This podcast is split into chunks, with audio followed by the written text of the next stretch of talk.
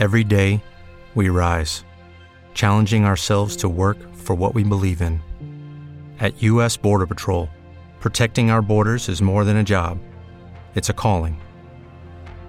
Agents answer the call, working together to keep our country and communities safe. If you're ready for a new mission, join U.S. Border Patrol and go beyond.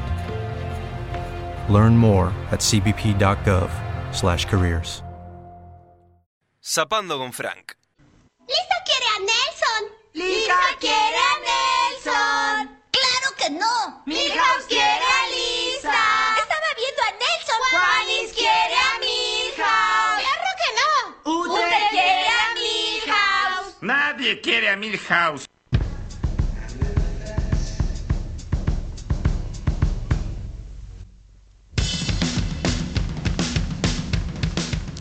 El disco que elegimos para traer hoy es el...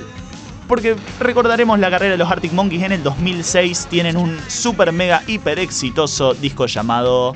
eh, no importa lo que la gente diga de mí, na na na na na na, na. El que tiene el loco fumando, el primero que eh, tiene mucha guitarra, es muy muy bueno, muy aclamado. Muy riftero también. Lo que, Sí. tiene, lo que tiene destacado el primer disco es que no tienen estribillo los temas, igualmente la pega.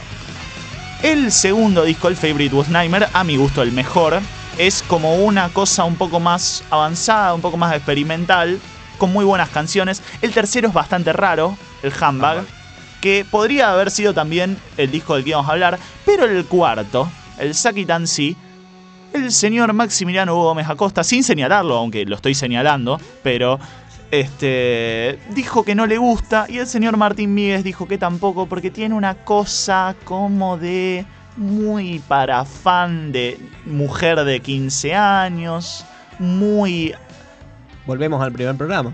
Volvemos al Música para sí, muy muy Alex Turner solista meneando su pelvis, dejándose un jopito, hay algo ahí que no les agrada. Haciéndose el romanticón. Claro, les puedo preguntar qué no les agrada de este disco para, para saber los argumentos que tengo que rebatir. Y personalmente a mí me parece que si hubiesen tomado una dirección más como fueron tomando, más eh, psicodélica, eh, hacia lo que fue Handbag, Sí. me parece que, que, que o sea, hubiese sido perfecto. Hubiese Pero- sido perfecto. Hubiese sido perfecto. Me parece que lo que tiene este disco es. Hablale al micrófono, por favor. eh, lo que tiene este disco es un poco que decepciona en ese sentido. Ajá. ¿Te parece que, que, o sea, vos venís cronológicamente y te parece que dieron el giro equivocado? Exactamente. ¿Te parece que fueron a, a menos? ¿Se conformaron, tal vez? Sí, también un poco tiene que ver el tema de que. eh, bueno, vende. Vende, vende, vende. Ese es un problema. Maximiliano Hugo, ¿qué le pasa con Saki Tansi? Me pasa algo parecido. Lo que pasa es que yo no soy, no soy tan, tan amante de, de los Arctics desde un comienzo, sino que fue una- un descubrimiento que hice hace relativamente poco, hace un año y pico. Ajá. Pero me pareció que era el disco flojo de ellos. O sea, Claro, ese es. eh, me gustaba el estilo que habían agarrado en Hammock. O sea, eh, creo que si tengo que elegir. Handbag es un disco muy difícil. Creo que si es un disco, tengo que elegir un disco que más me agrade para escuchármelo entero una tarde o en cualquier momento es Handbag. Pero, y entonces parece que entra el derrape. Acá tengo que entrar yo, de abogado del diablo, que en realidad, de nuevo, capaz el Saki Tansi sea mi disco menos favorito de los Arctic Monkeys. Y eso que AM es complicado. Otro día hablaremos de AM. Pero yo siento que tengo que defender al Sakit y lo voy a hacer desde este lugar. El Sakit, yo para mí, primero que todo, para que nos guste, tenemos que asumir que el Sakit en sí es un disco solista de Alex Turner con los Arctic Monkeys tocando. Una vez que asumamos eso, porque no sé qué, qué estaría haciendo Matt Helders en ese momento, no sé qué estaría... Bueno, el, el violero nunca fue, nunca hizo demasiado. Y el bajista Nick, se llama. Nico. Eh, no sé qué estaría haciendo Nick, tampoco está haciendo sus coros en falsete, siempre ahí siendo la muerte. Pero Alex Turner en ese momento empieza a hacer banda sonora de películas, tiene el proyecto con Mike Kane, los Last Shadow Puppets. ¿Cuándo sale Submarine? Eh, Submarine es eh, 2009. ¿11? 2011, 11, creo. 11, sí, sí. Igual que este disco, que es del 2011.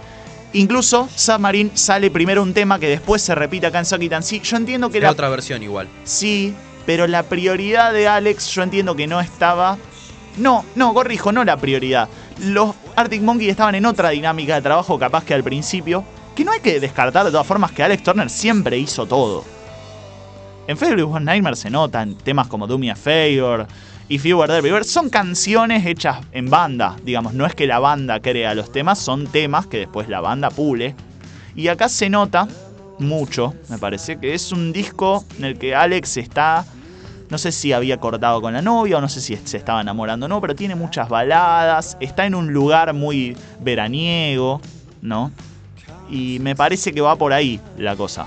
En, en realidad, mira, si tengo que buscar una, una, explicación es que ya me escuché los discos de los Arctic y del que muy pocos temas o casi ningún tema me gustó fue, fue este disco. Me parece me parece puntualmente que sobre todo la parte más fuerte está al final, con las últimas baladas. Ahora vamos a escuchar un temita. Tuvimos un par de cortinas ahí, Library Picture, She's Thunderstorms. Los tenemos ahí, ahora los, les vamos a hacer escuchar un poquito. Pero me parece que el fuerte, sobre todo, porque hay uno que se llama Brick by Brick, que me parece que no debe ser de Alex, porque lo canta Matt. Ese, fue, ese fue el corte. Es ese fue malísimo. El corte. Ese fue el primer Para... tema que yo escuché de, la, de ese disco. Es malísimo. ¿Vos sabés que ese tema a mí me gusta? Te lo juro te puede gustar. No, o sea, a mí como. Obvio. Como, Mira si no te va a poder gustar. ¿Qué estamos, boludo? ¿Qué, qué es esto? ¿Qué, y no, yo te podría decir que no te va a gustar.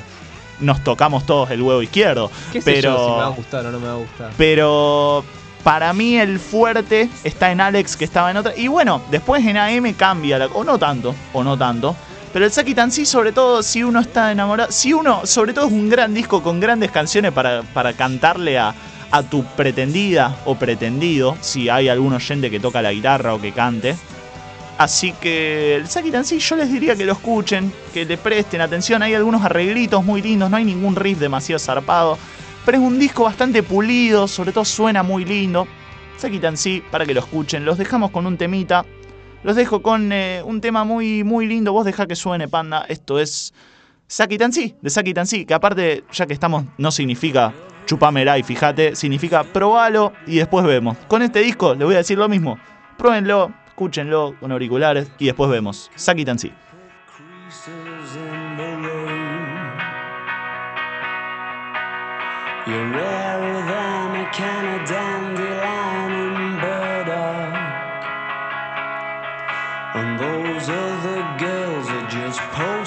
And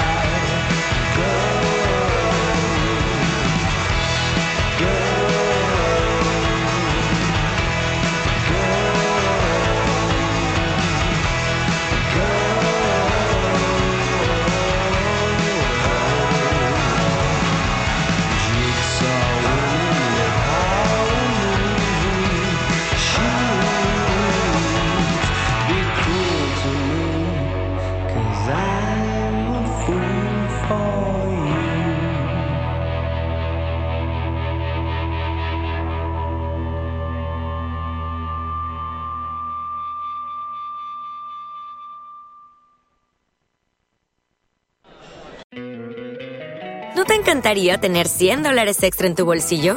Haz que un experto bilingüe de TurboTax declare tus impuestos para el 31 de marzo y obtén 100 dólares de vuelta al instante. Porque no importa cuáles hayan sido tus logros del año pasado, TurboTax hace que cuenten. Obtén 100 dólares de vuelta y tus impuestos con 100% de precisión. Solo con Intuit TurboTax. Debes declarar para el 31 de marzo. Crédito solo aplicable al costo de la presentación federal con TurboTax Full Service. Oferta sujeta a cambios o cancelación en cualquier momento.